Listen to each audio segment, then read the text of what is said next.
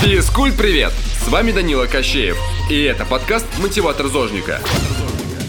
Может ли алкоголь приносить пользу? Алкоголь – это спиртной напиток, который содержит этанол. Окей, мы и так все это знали. Что же такое этанол? Это психоактивное вещество, которое при употреблении оказывает сильное воздействие на центральную нервную систему. В зависимости от дозировки он оказывает психологическое расслабление. Воздействие алкоголя чувствовал практически каждый, кто выпивал обыкновенную банку пива. Тогда возникает вопрос.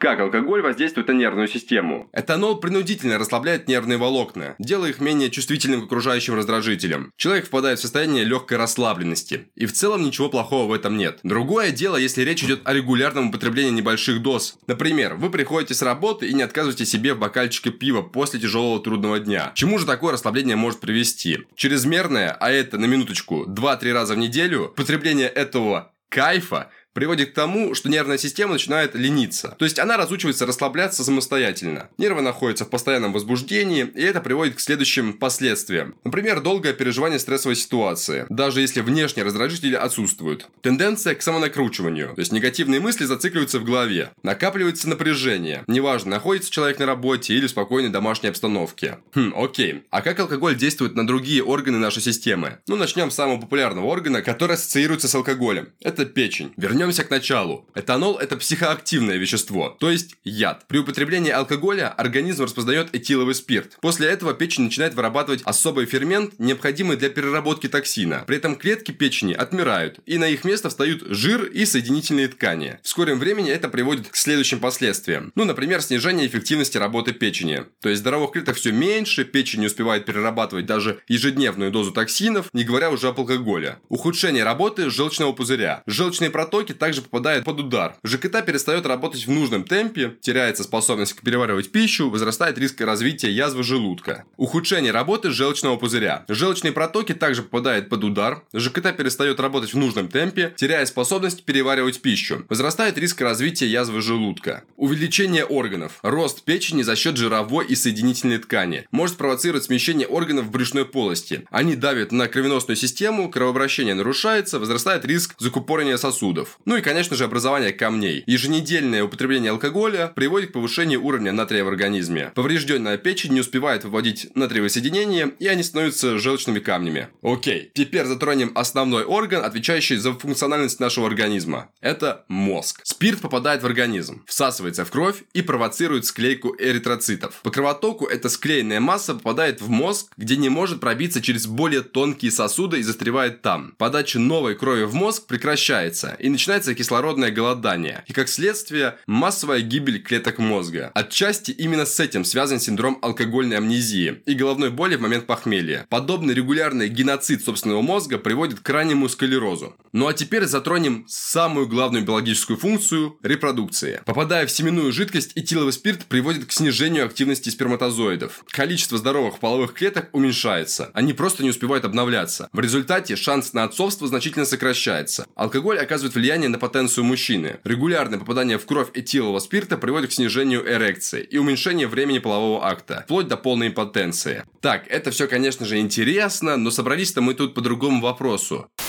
Может ли алкоголь приносить пользу? Утверждение о том, что прием малых доз алкоголя может благоприятно повлиять на организм, достаточно спорное. Зарубежные и российские исследования доказывают, что индекс смертности до 70 лет был на 36% ниже у тех, кто умеренно употреблял спиртные напитки по сравнению с теми, кто был полным трезвенником. Однако важный нюанс. Кого можно считать умеренно пьющим? Какая доза принесет пользу, а какая вред? Медики отвечают однозначно. 20 мл чистого спирта в день – это умеренная доза. То есть для большей наглядности это 50 грамм водки, 150 мл столового вина и пол-литра пива. Казалось бы, не так уж и мало. Вполне вписывается в классическую рюмочку для аппетита. Вот только есть два важных «но». Это единоразовая доза на одни сутки. Если вы всю неделю не брали в рот ни капли, а выходные решили употребить все накопившиеся литры, организм взвоет от такого подарочка. Предположим, у вас железная воля, и вы выпиваете не более безопасной дозы в день. А теперь вспомним, что этанол является ядом. Организм привыкает к маленьким дозам и постепенно перестает бороться с ними, воспринимая как должное. Но у всех случается событие, когда мы пьем больше, чем дозволено врачами. Новый год, день рождения, свадьба, повод может быть любым. И вот вы выпиваете бокал за бокалом, а организм не спешит вырабатывать нужные для нейтрализации ферменты. Да из чего бы? Ведь естественная система защиты расшатана малыми дозами. В результате вред алкоголя возрастает. Печень испытывает куда большую нагрузку, чем если бы вы не пили вообще. Поэтому полезен для алкоголь или нет, это мнение субъективное. Если вы уверены, умеренная доза вам не помеха, то это ваш выбор.